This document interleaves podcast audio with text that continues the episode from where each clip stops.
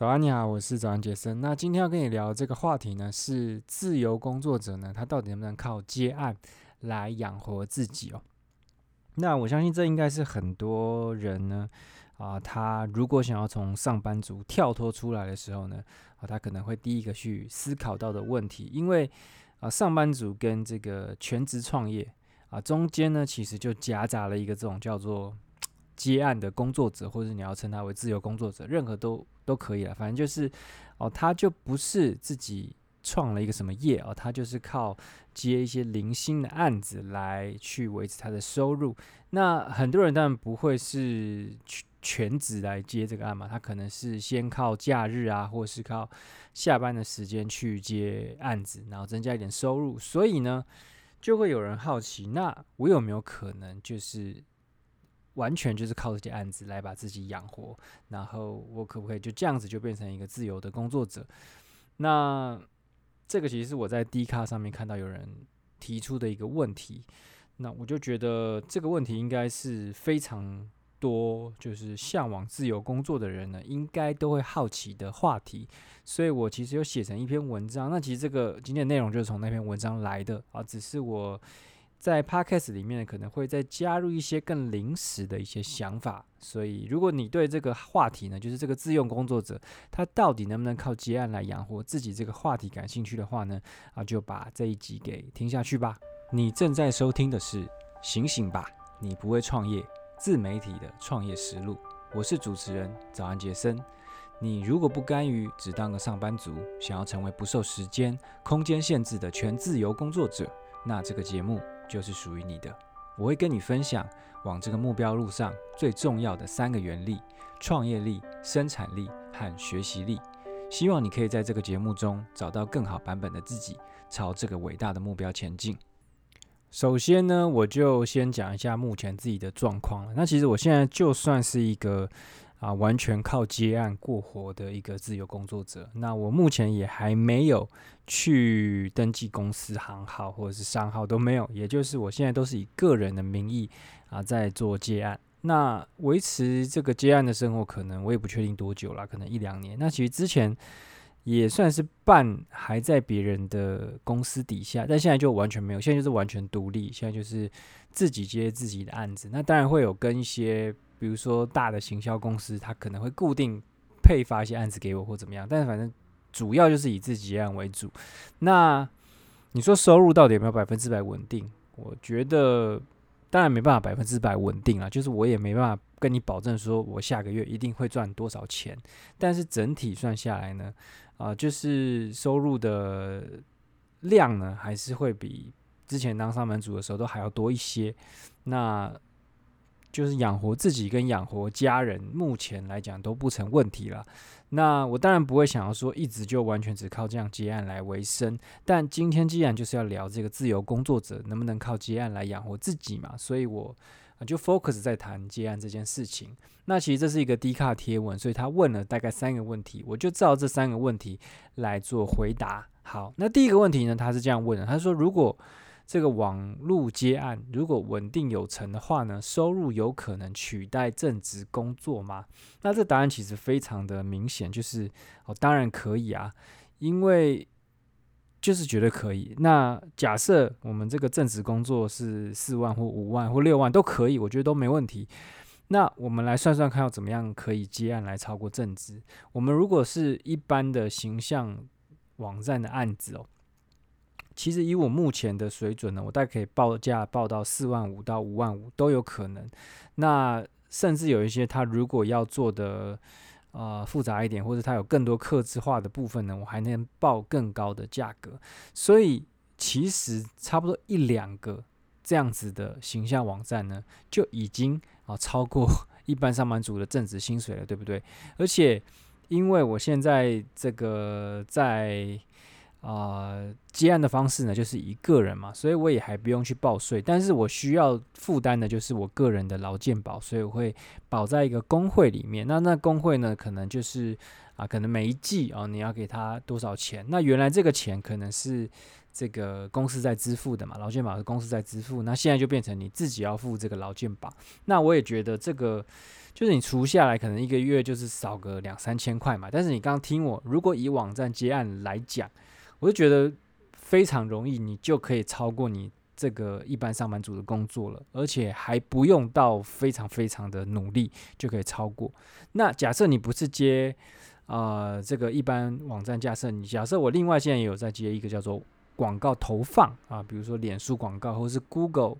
这个关键字广告，类似像这样，那这种投放的案子呢，通常它是以十五到二十 percent 的广告代操费来计算。所以只要你配合的这个厂商啊，就头发厂商呢，他只要一个月的月总和啊，可能接近二十五、三十到四十万的时候呢，啊，你接案的薪资也就超过你的正职了。就是说你我不用算刚刚那个广告，我就讲纯广告啊，不用讲刚刚的网站了，就是纯广告接案的话呢，啊，只要你接到的厂商呢，他的月预算有这么多，其实你就会超过正职了。所以这个接案的收入呢，其实就是接案的量，然后去乘以每一个案的单价嘛。那你可能会想说，真的有这么高预算的厂商吗？那我跟你说，就是满地都是，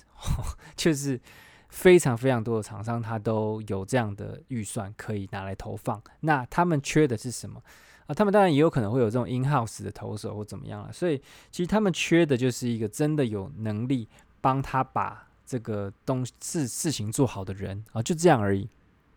那你想想看，他本来给 in house 投。的话，通常成效都不会太好了，因为 in house 的人怎么样？嗯，应该说这个心态就不同。in house 的人呢，他就是觉得我你交代我什么事情，我就是把什么事情做好，所以他不会有那个我要把业绩提高啊，或怎么样的一个压力在。那业绩提高可能对他来讲也没有什么样啊太多的奖励，所以通常了他们的成效就是会。不会说不好，可能是趋于平庸哦，就是一般。所以你以一个接案者的身份来去去跟他们谈，我觉得通常都是蛮有蛮有利的，因为他觉得他付差不多的钱给你啊，可能成效就会更好哦。这样，然后。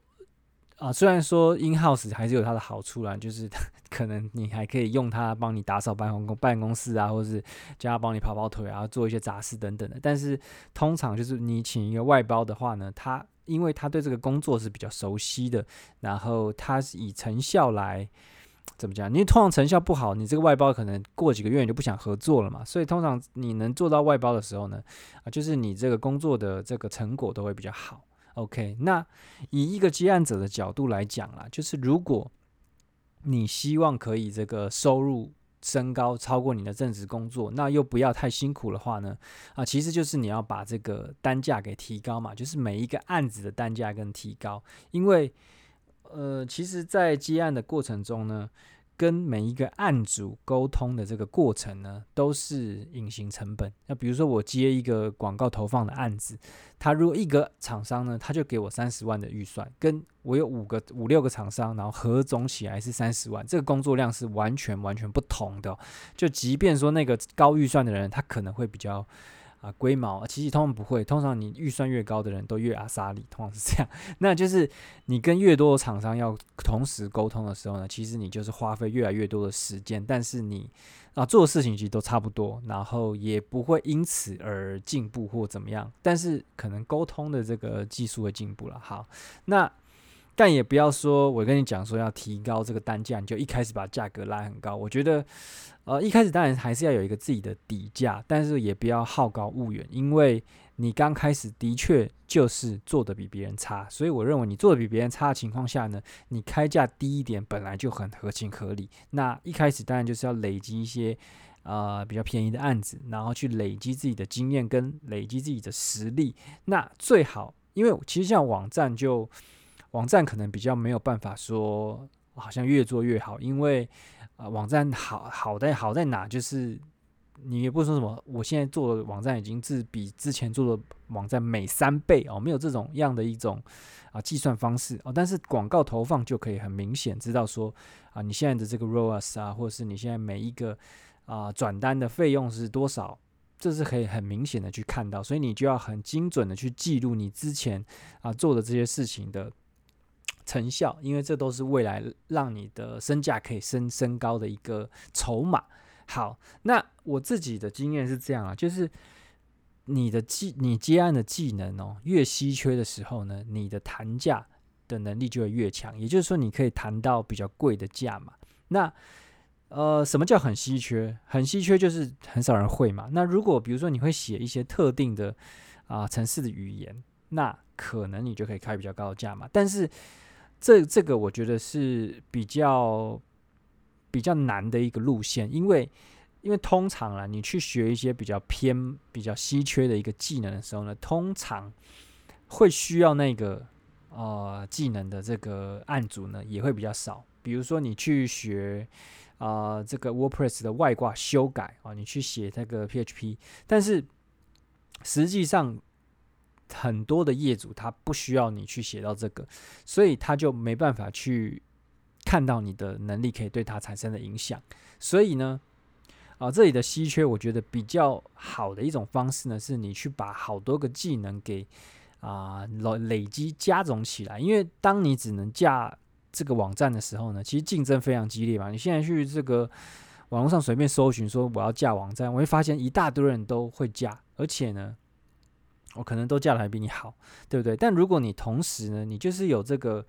啊，比如说你对商业世界的理解啊，然后你对这个广告的理解啊，你能够下广告，那你会写一些销售文案，然后你对这个你对美的这种感觉呢是比较好的。那这个时候你在这个接案市场里面就会显得很不一样。当然还有一个很重要的东西就是啊，沟通的的技术，我觉得这个都是会让你在接案市场这个脱颖而出很重要的关键，因为很多人。他在接案的时候，他就觉得，哎，我会做网站啊，所以你来呢，就听我的，就是把网站做好就对了。但是其实业主他有时候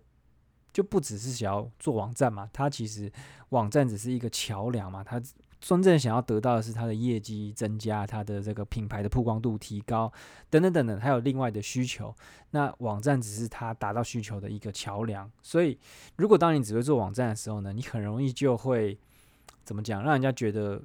哦他就会跟其他在做网站的人比嘛，你做的网站有没有比另外一个人好？哦，就只是这样比。那当你能提供其他价值的时候呢，哦，他就会觉得哦，我在你这边其实不只是得到一个网站，我还得到一些很多其他啊，比如说网络行销相关的知识啊，或者什么样等等之类的。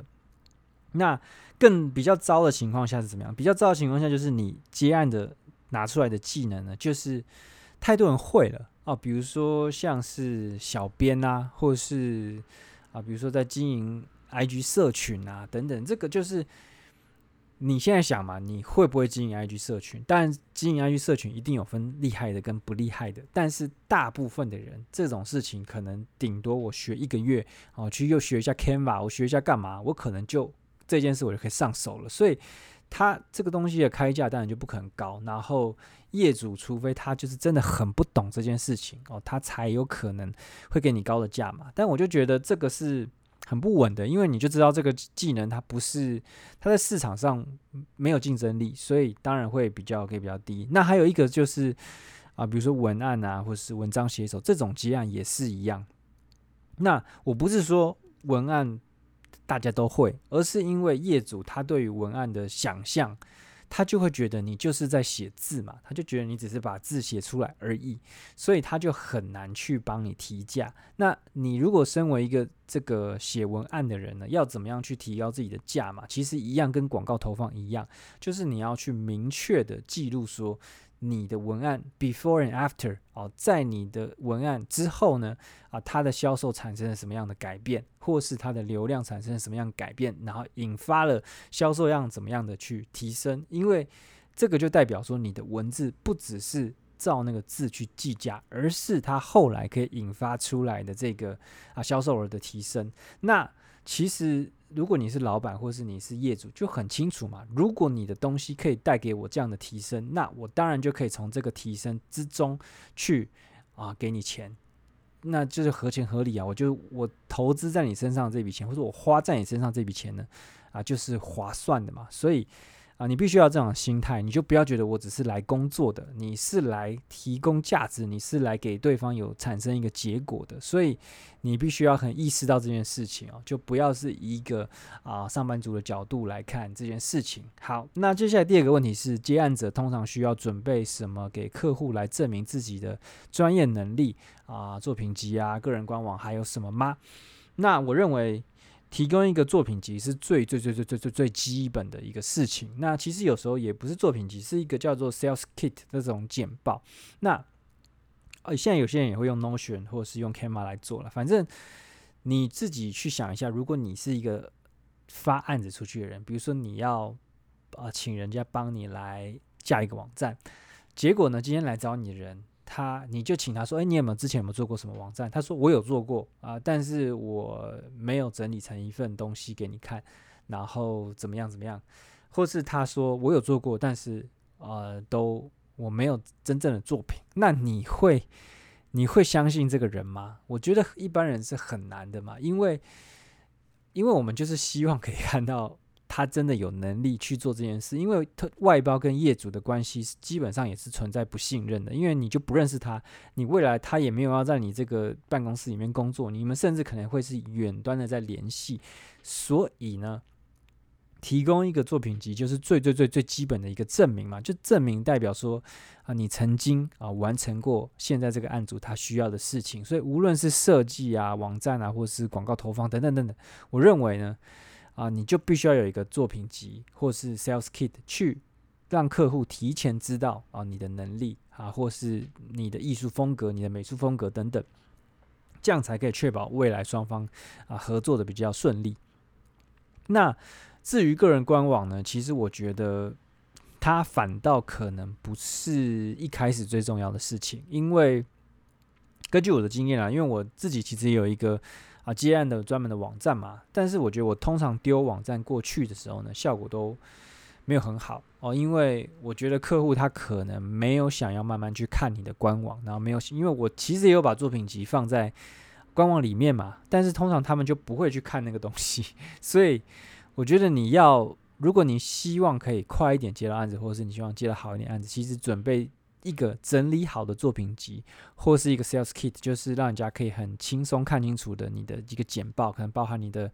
啊个人的简历啊，或者是你曾经做过什么事，你有什么能力，你的学经历，然后你的曾经的作品，全部整理成一份这样的简报丢给人家，哦，他会觉得比较好吸收，那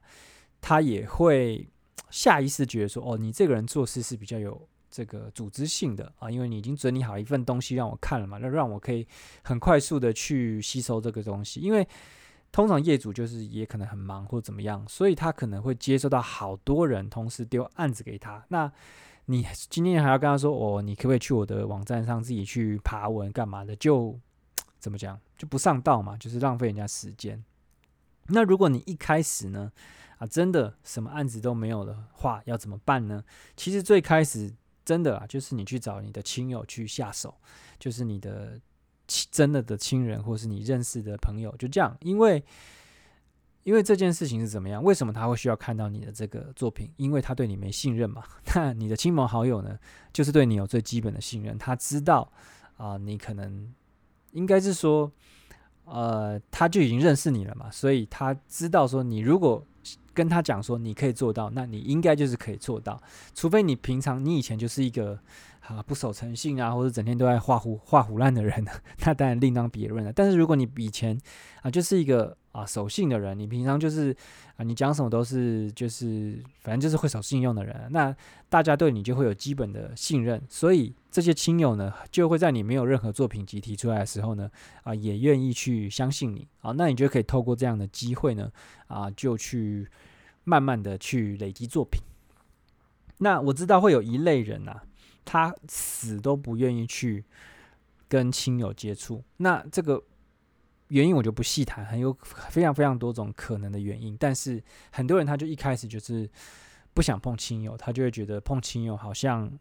有失这个人格哦，这样我也不知道为什么，反正他们就是觉得不碰亲友。那到底有什么解决的方法呢？解决方法就是你可以先累积这种不赚钱的作品。那什么叫不赚钱的作品呢？就是你可以去这个接案的网站上，比如说你是一个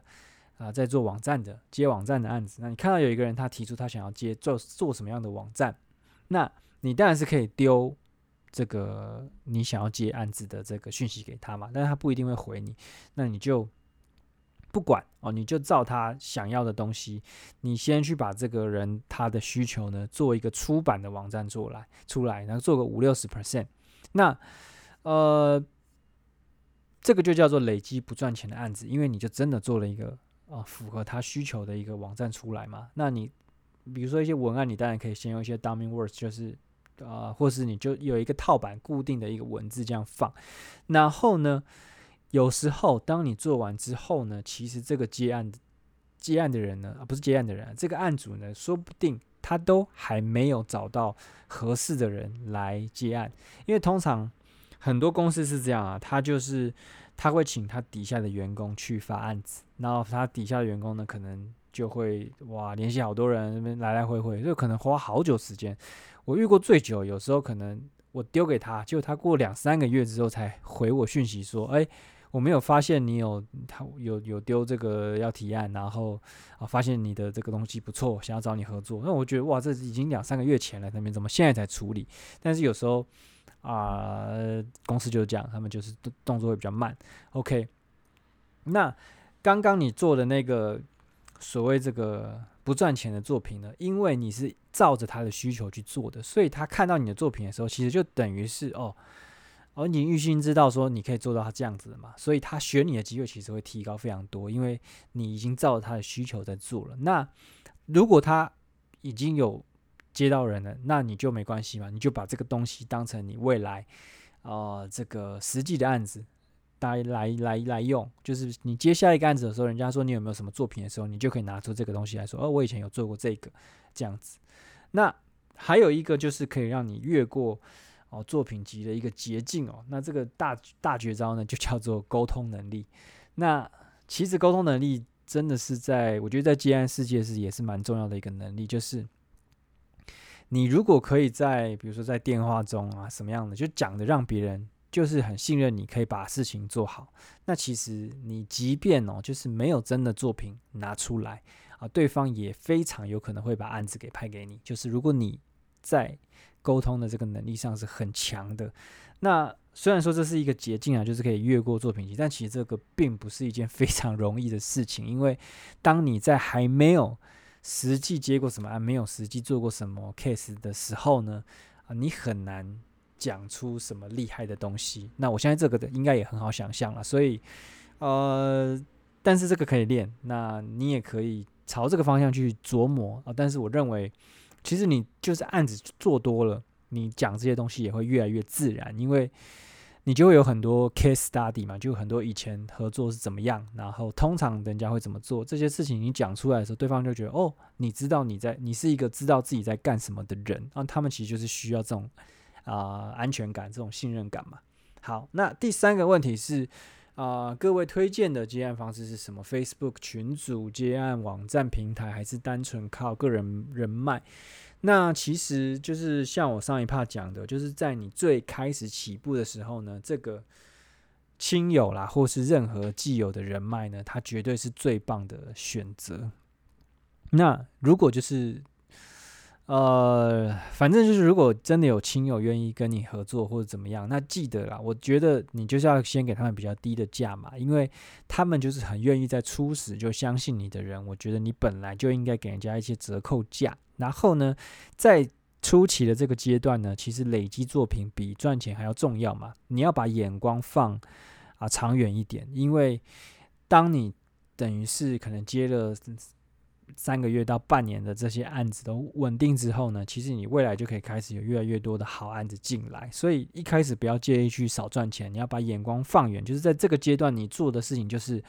啊、累积作品，然后把每一个作品给啊、做好。OK，那其实很多时候，如果你在这个 part 就是亲友认识的这些自由人脉，如果你做的不错的话呢，其实这些认识的人呢，也很容易会帮你转介绍，你知道吗？因为怎么讲，就是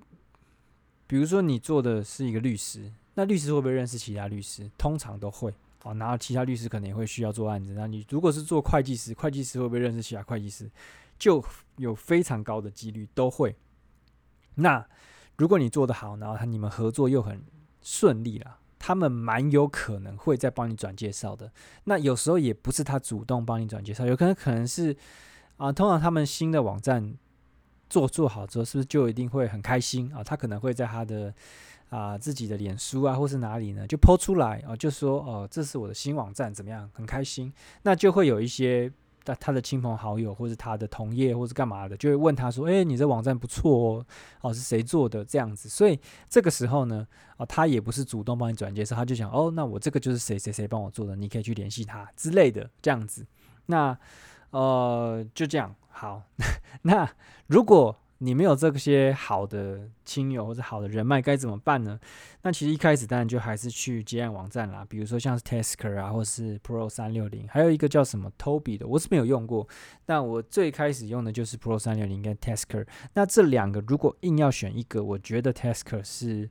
对接案者是友善非常非常多的，因为 Pro 三六零是怎样？Pro 三六零是你要接任何一个案子呢，你得先付钱，而且是。啊，付钱之后，他才会显示出他的这个电话嘛，然后你才可以讯息给他。那那通常，比如说，而且通常是他这个案子，如果他的单价越高，你要联系他的这个价钱就越高。比如说，一个一个网站的案子，他可能说他的预算是三万五到五万，那他联系他的价钱呢，可能就是两三百块哦一次哦。那通常啦，有时候他即便显示了这个电话呢。我其实非常，我后来都是不是我后来，其实我一开始就这样，只要他有显示那个电话呢，我一定就是马上打电话过去打给他，去跟他沟通。但是很多时候呢，啊、这个电话都打不通，不是打不通，就是没有人接，或是呢，呃，接起来之后呢，他就不知道感觉他就没有很想跟你聊啊，好像一点都不像是想要发案的人，所以我就觉得。我也不确定是怎么样，说不定是他们自己 自己人上交或怎么样，应该是不会啦。但是我是觉得在 Pro 三六零上呢，你去想要接到一个案的成本是比较高的。那 Tasker 是怎样？Tasker 是啊、它是缴年费或是月费的啦，一个月差不多五六百块这样子，然后。基本上只要有新的案子，然后你可能会学一些类别，比如说跟文字相关的、跟网站相关、跟投放相关的，只要有，他就会寄 email 给你，然后你就可以看到这个案子的啊、一些相关的讯息。那通常，呃，因为 Tasker 应该是说两个接案的这个平台呢，竞争都非常激烈，就是我觉得都是周多增少，就是人接案的人比发案的人还要多。如果你会的技能不是太稀缺的话，哦，我觉得是这样。就比如说像网站接案，我觉得我在 Task 上接到的并不多，通常就是呃转介绍跟认识人这样这样做起来的还比较多。那在上面沟通起来也都怎么样？因为他们可能因为这个身份就不一样嘛。你在那边跟人家讲的时候呢，他是有啊、六七个人。在同时在跟他说，我可以帮你做这件事，我可以帮你做这件事。那他的这个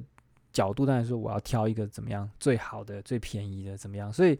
这个一开始你就是从一个比较低的角度去切入，当然你这个难度就会比较高，就好像你要去追一个正妹，那这正妹但已经有哇已经有六七个追求者在追，这时候你要去追他，当然就难度会比较高嘛，除非你们很投缘或怎么样。所以。其实，在这些接案平台上呢，难度都不是太低哦，就是我觉得不是很好接。那原则就是积极主动了，就如果他有显示电话呢，你其实就可以直接打给他，因为怎么讲，人家说见面三分情，但是你没办法见面，但是讲到话也是三分情。我觉得跟你只有文字讯息呢，哦，这个感觉是差非常多的。然后你直接在电话的时候呢，其实你就可以，嗯，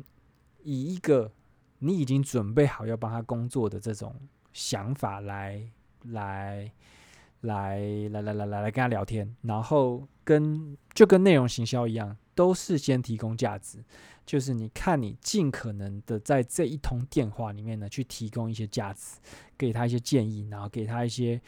在短期间呢就能看到成效的一些事情。那他最后有没有选你，其实无所谓，因为这没不是操控在你的事情嘛。但是你当你提供这些价值的时候呢，其实你被选中的机会就会提高，因为你在他都还没付钱的时候呢，就已经给他一些帮助了，他就会觉得哦，你这个人不错哦，这样子。那最后一个就是 Facebook 群组了，就是有很多什么接案的社团啊等等，那些我是从来没有从那边接成功过。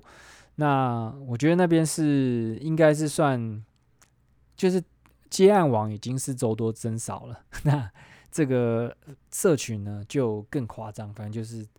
你通常丢一个什么案子，哇，下面一大堆人说什么我有兴趣，有兴趣加一加一，反正就是很多人会来抢食啦。那我又觉得在那种环境下又是私讯哦，我就觉得那个比接案网的。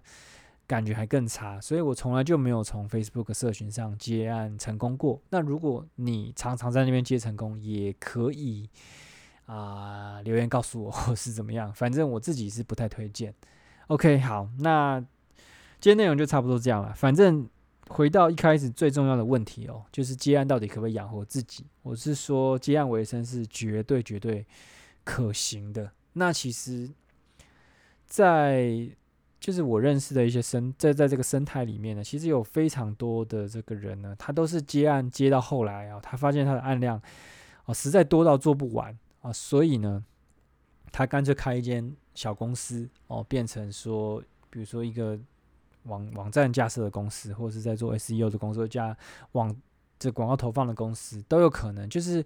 很多人都是这样，就接案接案，发现他的案子实在多到他已经无法负荷负荷了，所以他只好开一个公司来弄。所以根本不用怀疑说到底能不能接案为生啊，因为已经有太多成功的案例了。只是你的方向有没有对，就是你你选择要接的案子是哪一种类型的案子，然后你一开始到底能不能把人家的案子给做好，这些才是重要的事情。好。那如果你对这文章有兴趣的话呢，就可以到网站上看一下。那希望今天这内容对你有点帮助啊，就是对任何想要成为自由工作者的人，我觉得这一天的内容应该是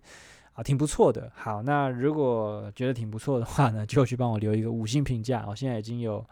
好像五六个人留了吧，所以还不错，慢慢在增长之中。OK，好，那就这样喽，拜拜。